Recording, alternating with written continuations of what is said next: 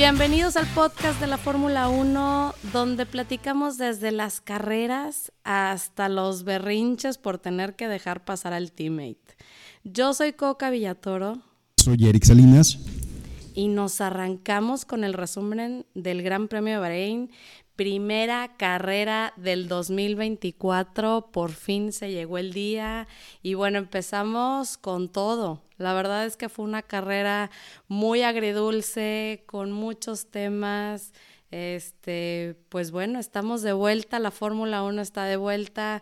El podio, eh, pues un poco como ya nos lo imaginábamos, Red Bull haciendo 1-2, eh, con Max llevándose la, la, victoria, Checo quedando en 2. Muy bien, Chequito, te amamos. Si estás escuchando esto, eh, muchas felicidades.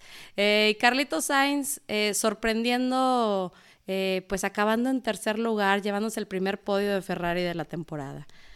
Eh, hubo varias cosas, aquí estaremos platicando eh, pues el buen desempeño de Red Bull, entregando, empezando la temporada con todo.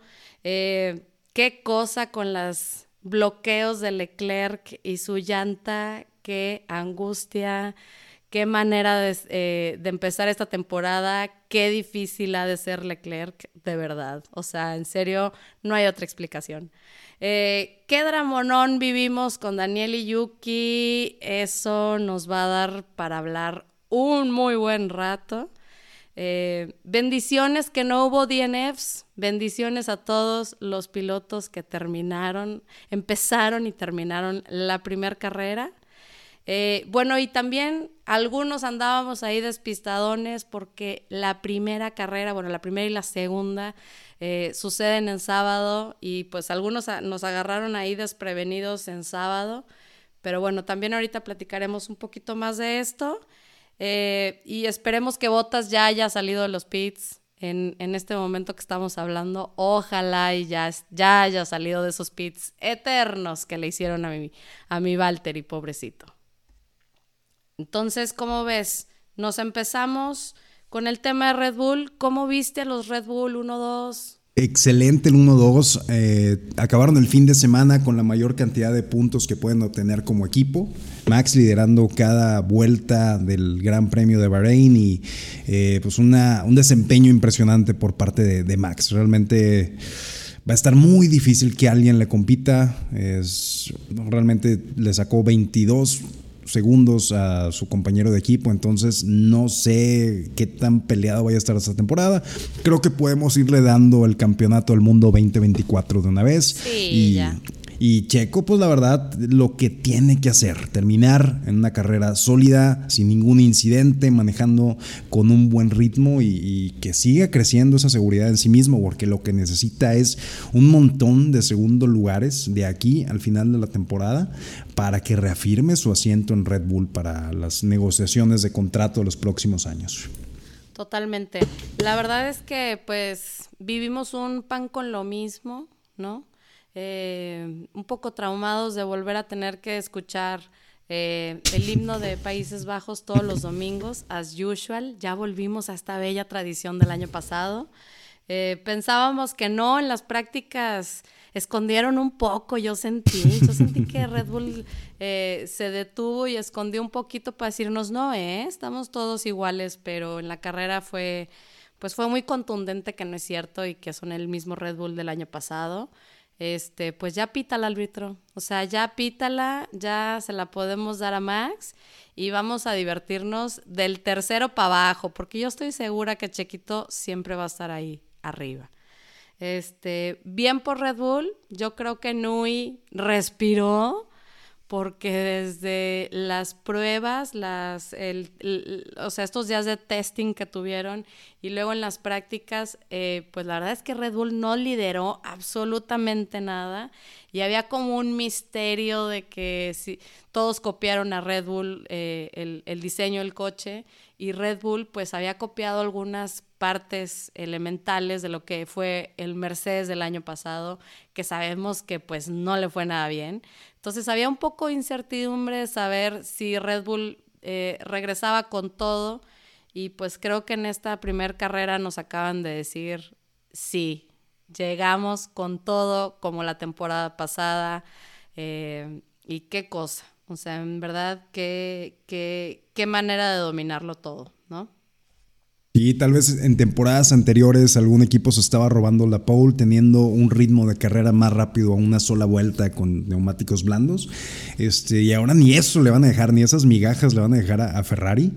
Eh, me pregunto si hay que concentrarnos, como dices, en todos, menos Red Bull. Ellos están jugando su partido aparte porque ellos son niños más grandes que ya tuvieron el estirón en la, prepa. Entonces ellos ya es como si estuvieran jugando en la universidad. Mientras vamos a concentrarnos en los niños chiquitos a ver acá en esta parte del campeonato cómo le va a los demás. Y siento que el otro gran protagonista de esta carrera fueron los pilotos de Ferrari, con Carlos obteniendo el podium. Eh, ganando muchos puntos para su causa. De nuevo, esto es una entrevista de trabajo que tiene con los otros nueve equipos.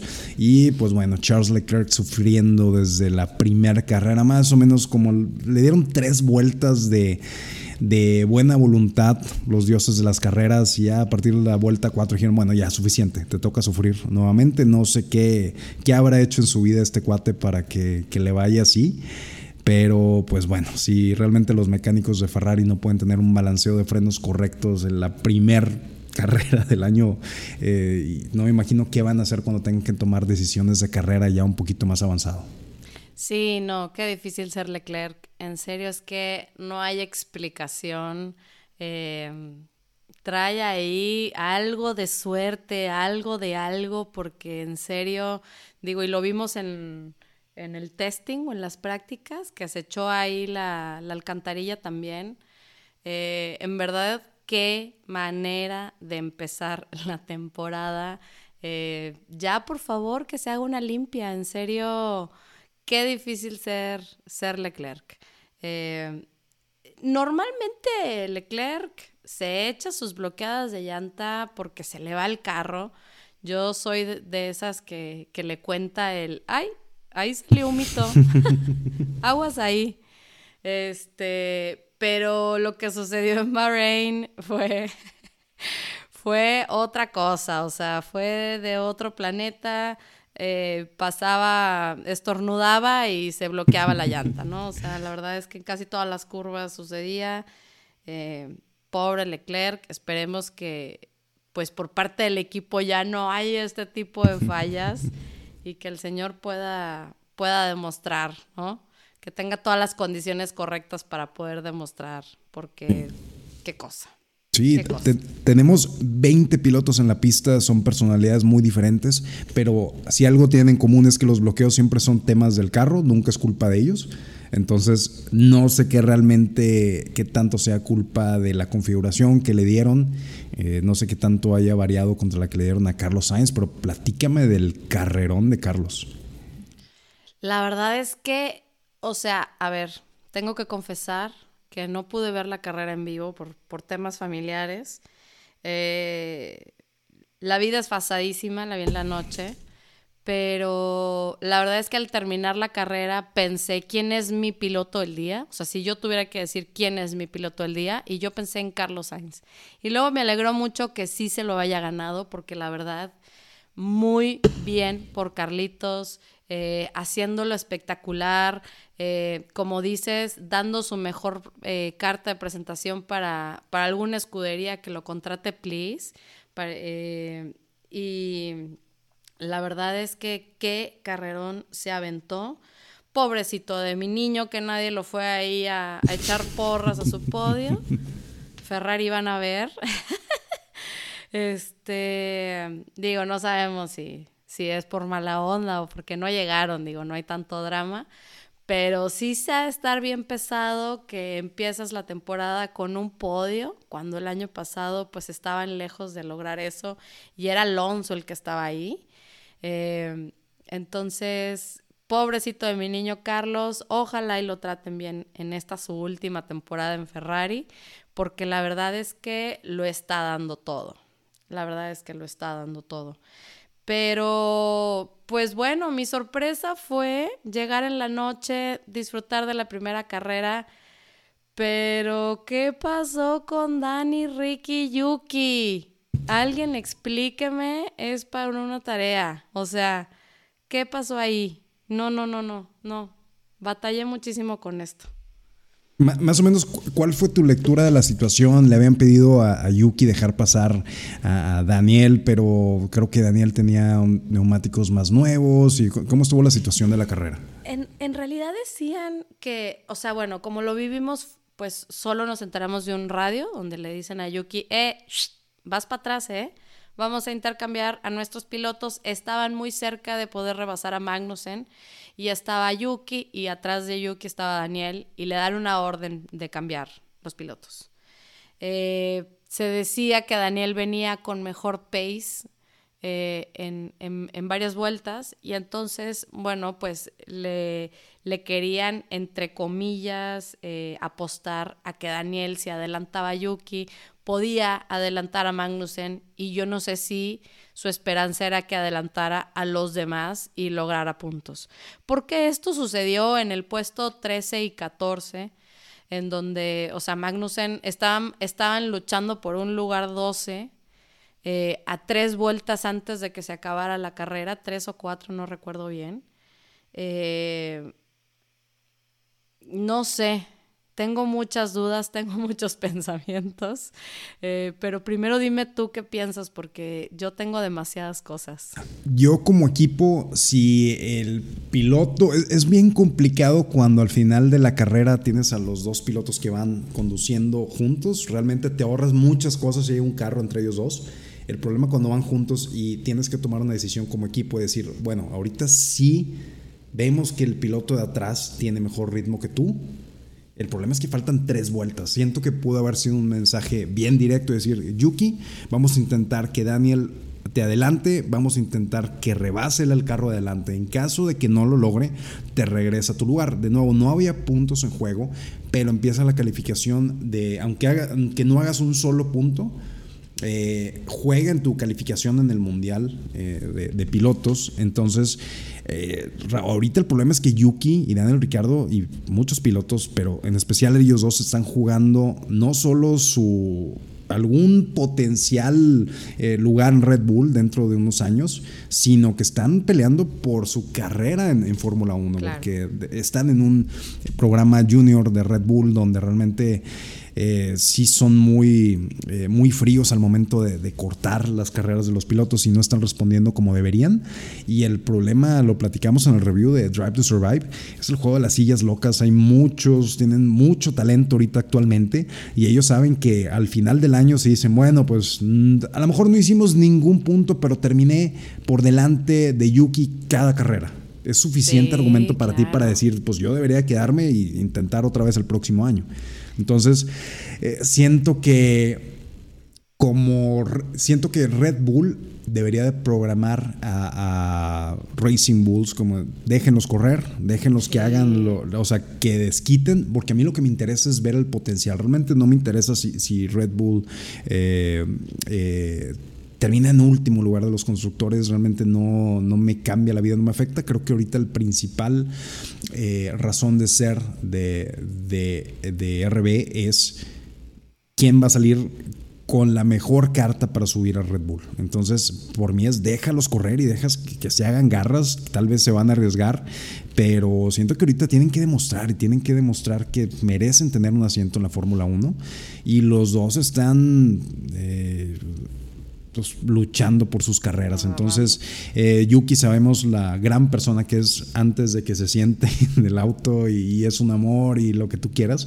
pero es el demonio de Tasmania cuando está detrás del volante. Entonces, eh, entiendo la frustración que te piden hacer eso, porque su frustración fue, ¿es en serio ahorita? ¿Me estás pidiendo ahorita? O sea, yo estoy pensando en lo que voy a cenar y me estás diciendo que deje pasar al, al cuate atrás, no me parece. Sí, creo que fue una estrategia a mi, a mi punto de vista eh, tomada muy tarde, a lo mejor unas cuatro, cinco, seis vueltas antes hubiera sido algo posible de hacer, porque también no era que Daniel en el primer segundo iba a lograr pasar a Magnussen. Eh, creo que llegó muy tarde, creo que en ese punto en el que estaban era algo innecesario eh, no se estaba peleando mucho. es el primer round. Eh, no íbamos por puntos. Eh, no sé, se me hizo demasiado intimidante para Yuki, como decir, mira, es la primera carrera y que te quede claro eh, las prioridades del equipo. Claro. se me hizo muy intimidante para Yuki. me dolió mucho porque yo no sé si usted sepa, pero yo soy gran, gran fan de Daniel Ricardo y la verdad es que ahorita, pues, de cierta manera termina siendo el villano de esta, de esta pelea, donde Yuki también hace un gran berrinche y, y, saca sus radios que, que, ya nos tiene acostumbrados hablándonos, eh, pues, muy enojado, con muchas maldiciones. Eh, y bueno, y algo que vimos después de que se termina la carrera es que ya que pasan la bandera de cuadros, Yuki va y lo, pero lo super rebasa de una manera súper grosera. Y Daniel se saca de onda como si, ay, ¿qué pasó yo? Ay, ¿por qué Yuki está así? ¿Por qué crees? Yo que le hice. Entonces, como dices, yo no sé si fue una petición de Daniel, no sé si fue una orden de equipo que ellos decidieron como equipo. Creo que era muy innecesario no lograba nada, es la primera carrera. Eh, yo siento que les quitaron más de lo que les aportaron porque como teammates empiezan una temporada eh, pues con el pie izquierdo, enemistándose eh, y donde no había nada que pelear. Eso fue lo que más me impresionó, es que no había nada que pelear. No vale la pena. Entonces, híjole, yo no esperaba empezar así de rudo. Eh, porque aparte, a, o sea, a pesar de que, de que Daniel es mi piloto favorito, en verdad siento mucha empatía con Yuki también, o sea, me encanta. Eh, siento que ha logrado estar, mantener su lugar y que al principio a lo mejor no le teníamos mucha fe, pero ya tiene sus buenos años en el equipo y, y lo ha sabido mantener. Entonces, creo que sí fue un mira, así estamos, ¿eh? Y yo también coincido contigo de que pudieron haberlo hecho de una manera más platicadita y no nada más decirle, Yuki, cámbiate. Déjalo pasar. Y ya, ¿no? o sea, creo que una platicadita, mira, queremos hacer esto, esto y esto, déjalo pasar. O sea, a lo mejor darle un poquito más de herramientas y un poquito más de cariño, digo, no es que estemos sentidos de cómo le dijeron, pero eh, creo que hubiera ayudado un poco a no sentir, a que Yuki no sintiera esta injusticia de que, ¿qué está pasando? es, es, siento que es un gran tema. Sí, al final del día son pilotos profesionales. Hay dos carreras, están en dos puntos muy diferentes. Como dices, Yuki ya lleva unos años en el equipo. Eh, creo que nunca ha tenido la oportunidad de ni siquiera hacer una carrera en Red Bull y ha visto desfilar eh, a Alex Albon, vio desfilar a Pierre Gasly, eh, vio desfilar a Nick DeBris, llegó Daniel Ricardo, llegó Liam Lawson. Realmente se ha de sentir gacho que está pasando todo el mundo por ahí y a ti no te la oportunidad. Y cuando sabes que el team principal de Red Bull quiere tanto a Daniel Ricardo, aunque no haya tenido tantas carreras el año pasado, él sabe la importancia de... Siento que eh, Christian Horner dice, este es el lugar de, de, Daniel Rick hasta que lo pierda. Si alguien tiene que venir a quitárselo. Y eh, está en una posición muy difícil. De nuevo, no es que Yuki tenga la mejor inteligencia emocional de la pista, pero siento que ya debería ser su equipo.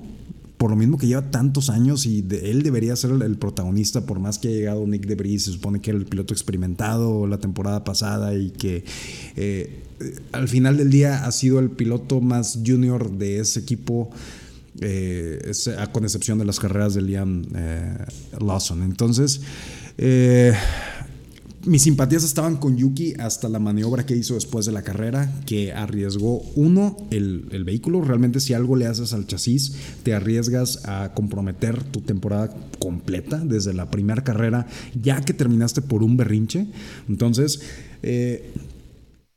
órdenes de equipo son órdenes de equipo. Siento que la actitud que tuvo Checo cuando le pidieron dejar pasar a Max es, ok, esto es muy injusto, pero ok, hablamos después de la carrera. Punto.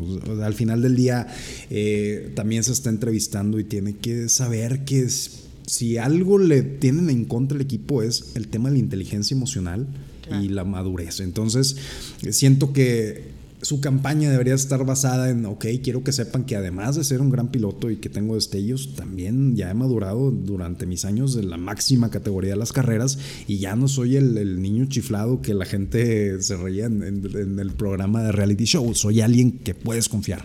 Y se le olvidó al cuate, o sea, ya terminada la carrera, siento que muy mal. Si hubiera terminado así, ahorita todos estaremos hablando de que no, hombre, pobre Yuki, ay, este Daniel, qué mala onda que ande pidiendo ese tipo de cosas. Y se volteó la tortilla y de ahorita Daniel Ricardo es, oye, casi me matan. ¿Y qué van a hacer al respecto?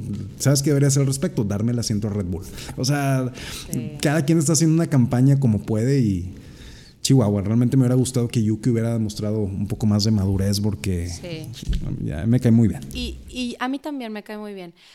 Yo creo que Daniel es, es, es el tema con el que se, termina escudando, como de la inmadurez de Yuki. Em, pero sí, como dices, qué ganas, qué ganas de que Yuki pueda demostrar un poco más de, de madurez en esa parte.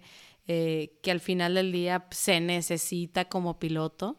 Y creo que, como dice, si lo hubiera hecho, eh, el villano completo de la escena hubiera sido solamente Daniel Ricardo y entonces Yuki hubiera ganado ahí algunos puntos. Eh, pero bueno, se sabe que el niño todavía batalla y digo, pues ojalá y, pueda trabajar en eso y darse cuenta que es algo que necesita sí o sí pues que sea parte de su, de su vida, porque pues también es parte de la carrera, ¿no? Bueno, y pues algunos nos, nos agarró de sorpresa eh, que esta carrera fuera en sábado. La verdad es que desde Las Vegas que no veíamos que una carrera sucediera en sábado, pero esto es porque la segunda fecha sucede en Arabia Saudita y justo ese domingo que les tocaba eh, empieza el ramadán, que es una tradición de ellos y que pues ya no podría ser en domingo. Entonces movieron la carrera de Arabia Saudita para el sábado y en la Fórmula 1 tienen esta regla en donde entre un gran premio y el otro forzosamente tiene que haber una semana pues por cuestiones logísticas. Entonces tuvimos que eh, retroceder también el Gran Premio de Bahrein al sábado. Eh, se sintió extraño, la verdad. No sé cómo, cómo, cómo lo viviste tú, pero como que es una dinámica muy de domingo, ¿no? Y, y, nos la cambiaron por el sábado y nos agarraron en curva con cosas, con otros pendientes, este... Pero bueno, así será este fin de semana y el siguiente.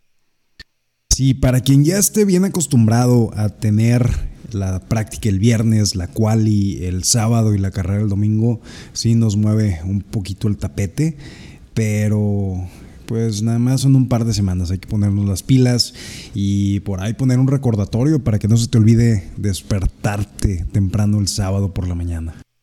A madrugar. Ah, si te pasa una vez es culpa de la Fórmula 1, si te pasan dos veces ya es culpa tuya. Sí, si ya te pasó este fin de semana, please que no te pase el siguiente semana, ¿no? Pero sí, entonces, bueno, pues ni modo, nos tocará otra vez eh, andar en sábado madrugando. Eh, también el viernes que le sea la quali como que destantea, como que, como que cuando sucede la, la quali y la carrera, uno ya anda sin trabajo, sin quehaceres, sin escuela, sin nada. Entonces, bueno, que ahora fuera la clasificación el viernes también estuvo como que, ay, espérenme, yo todavía no acababa mi semana. Pero bueno, así nos tocó este año eh, y pues ni modo. Aquí andaremos el, siguiente sábado madrugando eh, como los domingos. Eh, ¿Te parece que ahora veamos quién fue como el gran ganador de esta carrera? ¿Quién, quién se lleva eh, pues la primera carrera de Bahrein. Yo creo que el, quien se lleva Bahrein obviamente es Red Bull, lo hicieron perfecto como lo sabían hacer. Eh, aquí confirmamos que Adrian, Adrian es un genio. eh, y que todo lo que pensábamos que no iba a suceder, pues volvió a suceder. Entonces, claro que el gran ganador es Red Bull, no lo pudieron haber hecho mejor, hicieron 1-2, empezaron la temporada con todo eh, y yo siento que no hay mucho más que decir. ¿Qué opinas? Sí, de acuerdo contigo, una carrera impecable por parte del equipo Red Bull. Consiguieron la mayor cantidad posible de puntos como equipo y para mí claros ganadores del fin de semana. Totalmente. Y bueno, el gran perdedor, ¿quién, quién sientes que es el gran perdedor de esta carrera? Yo creo que sería Alpine, un equipo con pésima quali, muy malos resultados ya el día de la carrera. Eh, no veo que tengan nada de identidad, no veo una clara dirección para cómo avanzar. Realmente me da mucha pena por Pierre Gasly. Gasly hizo este movimiento de pasar de, de entonces Alfa Tauri a Alpine, a lo mejor tratando de agarrar un poquito de la magia de Lewis Hamilton cuando se fue a, Mercedes y tratar de adivinar cuál es el próximo equipo que ver para arriba y tratar de subirte ese carrito. Y de plano no le salió nada bien, no ha habido nadie que se haya movido al Renault y haya tenido un resultado positivo en su carrera. Te estoy hablando a ti, Daniel Ricardo. Totalmente, pobrecitos, calificar en 19 y 20 obviamente te, te desanima como, como, piloto y como escudería. Eh, qué difícil, en serio, calificar tan, pues tan abajo. Eh, empezar desde atrás, ¿no? Vi un meme donde se veía la parrilla completa y atrás veías los dos camiones, así como, como camión escolar, ¿no? A los Alpine. Porque pues sí, fueron los más lentos de todo, de todo el fin de semana y yo siento que, ellos no esperaban empezar de esta manera. Bastante rudo. Eh, y pues al final, bueno, acabaron la carrera 17, eh, 18. La verdad es que, pues sí, fuera de los puntos, pero también con, con cero posibilidades de, de, estar cerca de los puntos, ¿no? Eh, la, bastante difícil empezar así. Eh, curiosamente, Otmar andaba ahí en el, en el paddock de Bahrein. Eh, secretamente haber disfrutado mucho esto. y bueno, un montón de memes también de Oscar Piastri y Alonso riendo por Alpine, digo. No les deseamos eso, claro que no.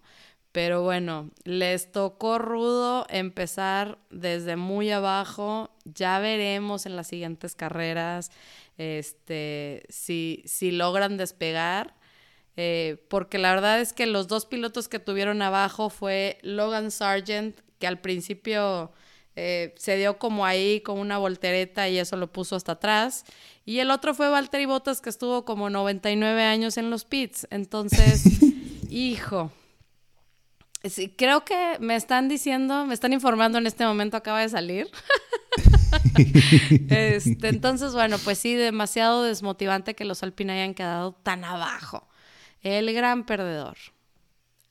Ojalá y remonten y si no, pues bueno, que vean su nueva realidad y, y, poder salir del bache, porque qué difícil. Siento que luego cuando los equipos están tan bajos es un círculo vicioso entre que no tienen presupuesto y no pueden salir del bache. Ojalá y, no les pase eso, pero bueno, ya veremos aquí.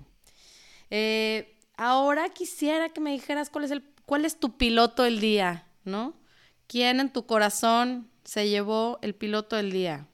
Mi piloto favorita del día fue Carlos Sainz, esta versión agresiva, liberada, eh, realmente está audicionando para los otros nueve equipos en la parrilla y me, gustó mucho que hoy tuviera un resultado positivo, yo creo que se lo merece. Necesito a Carlos Sainz en la Fórmula 1 durante muchos, muchos años y este tipo de resultados le va a ayudar mucho a su causa. Eh, aunque eh, tenga un podium y los mecánicos de su equipo no vayan a recibirlo. Malditos. Ay, pues yo también, totalmente de acuerdo contigo. Carlos lo hizo espectacular, eh, porque ahora siento que, que aparte de ganarle a su teammate, que es como la chamba de todos los pilotos, pues yo siento que también el ojo va a estar mucho de ver cómo termina Hamilton, ¿no? Eh, y Carlos. Entonces hizo la chamba, hizo el primer podio de Ferrari, cosa que no vimos al inicio de la temporada pasada. Eh, lo hizo espectacular. Eh, se ganó muy bien. Se ganó muy bien su podio y su piloto del día. Aplausos para Carlitos Sainz. Pero por otro lado tenemos el no piloto del día.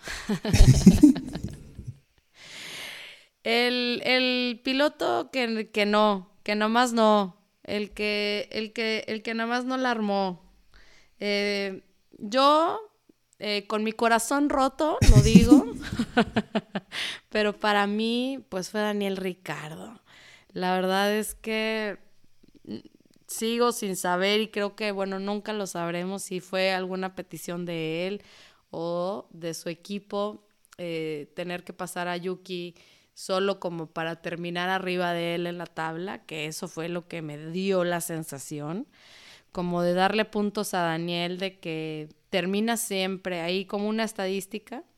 Eh, creo que no era necesario y yo también creo que como piloto pudo haber dicho, a ver muchachos, equipo, no voy a poder pasar a tres personas en dos vueltitas, creo que no es necesario y también yo creo que lo pudo haber dicho. Entonces, pues bastante amargo para mí, pero la verdad es que el no piloto del día de mi corazón es Daniel Ricardo. ¿Tú cómo lo ves?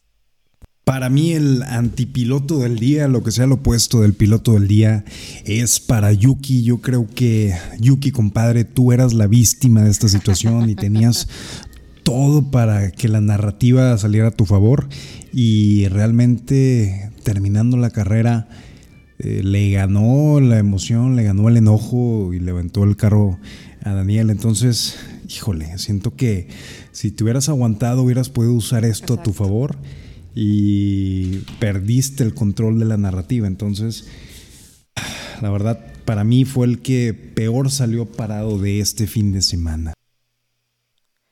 Sí, ojalá como, como equipo puedan, puedan poner las prioridades, ¿no? Y, hablar con los pilotos y ojalá y nos lo puedan compartir de alguna manera, en alguna escena, con algún video, eh, pues de que las cosas están un poco mejor porque yo siento que fue bastante innecesario de parte de los dos.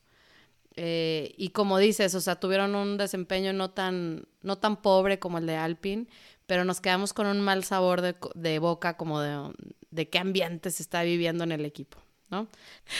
Pero bueno, por fin eh, tenemos la primera carrera del año, eh, qué gozada volverlos a ver y ver estadísticas y bueno, lo único que no nos da gusto es eh, este mundo aburrido de ver a Max ganar.